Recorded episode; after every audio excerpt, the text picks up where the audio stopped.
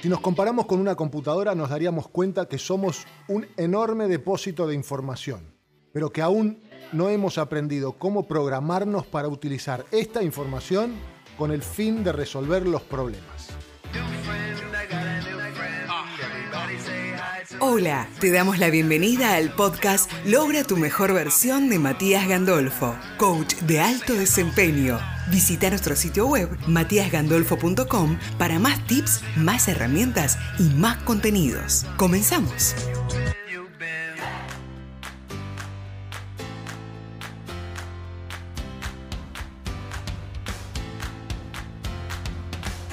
Tu meta está en el futuro. Tu problema consiste en unir la distancia que existe entre el lugar donde te encontrás en este momento y la meta que deseas alcanzar.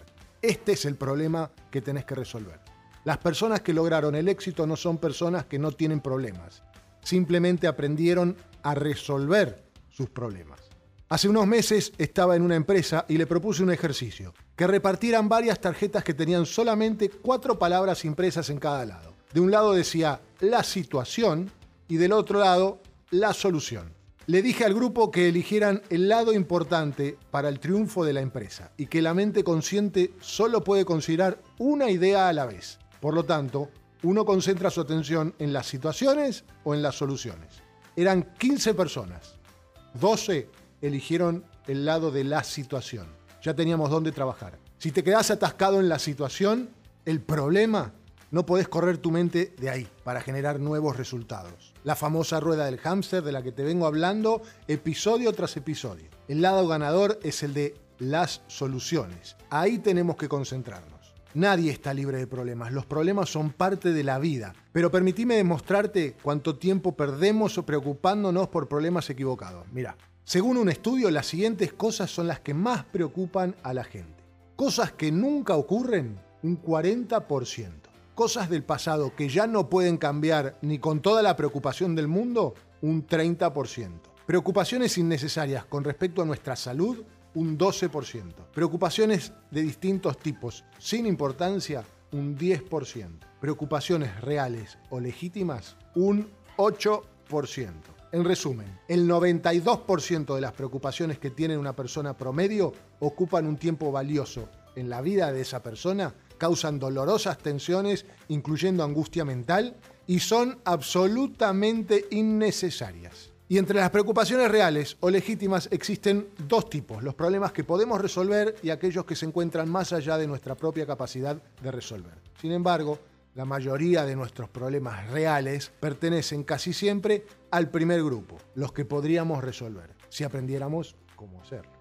En la actualidad probablemente existan millones de personas que sientan que no pueden acceder a la vida que desean tener porque miran los problemas que tienen y en vez de considerarlos como desafíos que deben enfrentar, los ven como grandes abismos imposibles de superar. Al investigar esto, se puede demostrar que las personas que lograron el éxito tienen el mismo tipo de problemas que cualquier otro ser humano. Intercambiando charlas con terapeutas, con coach, con psicólogos, se aprende que existen millones de personas con problemas idénticos a los nuestros. Así que, en concreto, esto no se trata de los problemas en sí, ya que estos son comunes para todos. Se trata de nuestra habilidad para resolverlos. Si me venís siguiendo en las redes sociales o en el podcast, ya te decidiste por una meta. Ahora, seguramente tu problema de hoy es cómo la vas a alcanzar.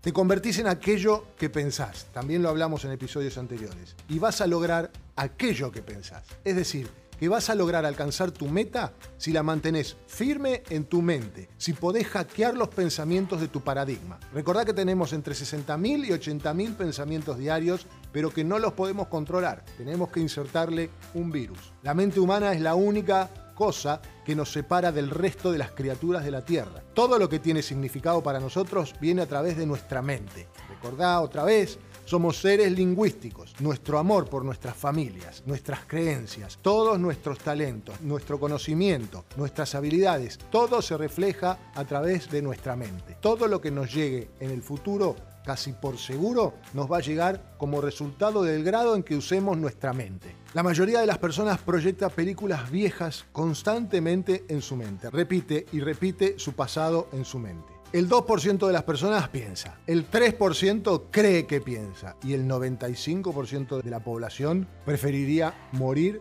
antes de pensar. ¿En qué porcentaje estás? Para que puedas ver resultados sorprendentes en tu vida, quiero recomendarte que tomes tan solo una hora al día, cinco días a la semana, y dediques esta hora a ejercitar tu mente. Si lees, lee un poco más. Y si no lees, comenzá a leer cinco páginas por día de algo que te apasione. Realiza una dieta mental, deja de ver periódicos, programas de noticias y todo lo que te informe los problemas de la sociedad o los problemas de los demás. Si algo malo ocurre, te vas a enterar. Ahora, el ejercicio que te propongo para esta semana durante esa hora que te pido que te tomes todos los días, toma una hoja de papel completamente en blanco, A4. En la parte superior de la hoja escribí tu meta principal y actual de manera clara, sencilla y recordá que como si estuviera realizada. Y luego, debido a que nuestro futuro depende de la manera en que manejamos nuestro trabajo, escribí todas las ideas que se te ocurran para mejorar lo que estás haciendo ahora. Trata de pensar en 20 maneras posibles para que las actividades que ocupan tu día puedan mejorarse. Recordá dos puntos importantes con respecto a este ejercicio.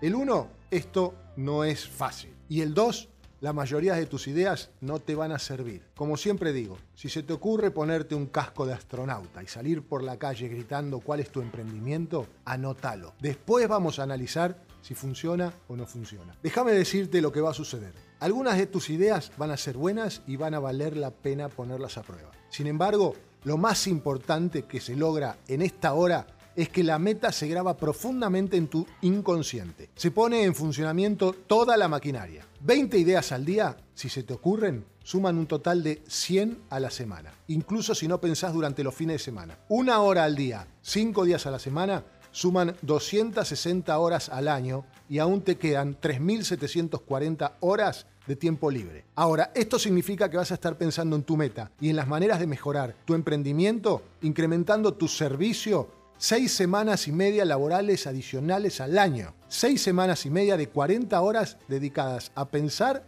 y planificar. ¿Podés ver qué fácil es ponerse al frente de lo que se llama la competencia? Y encima vas a tener 15 horas al día para hacer lo que vos quieras.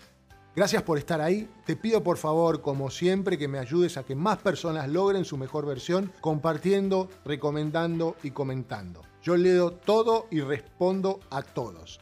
Podés escribirme consultas, ejercicios o de lo que te gustaría que hable en los próximos episodios a info@matiasgandolfo.com. En uno de estos episodios voy a hacer un preguntas y respuestas de todas estas preguntas que ya me están llegando.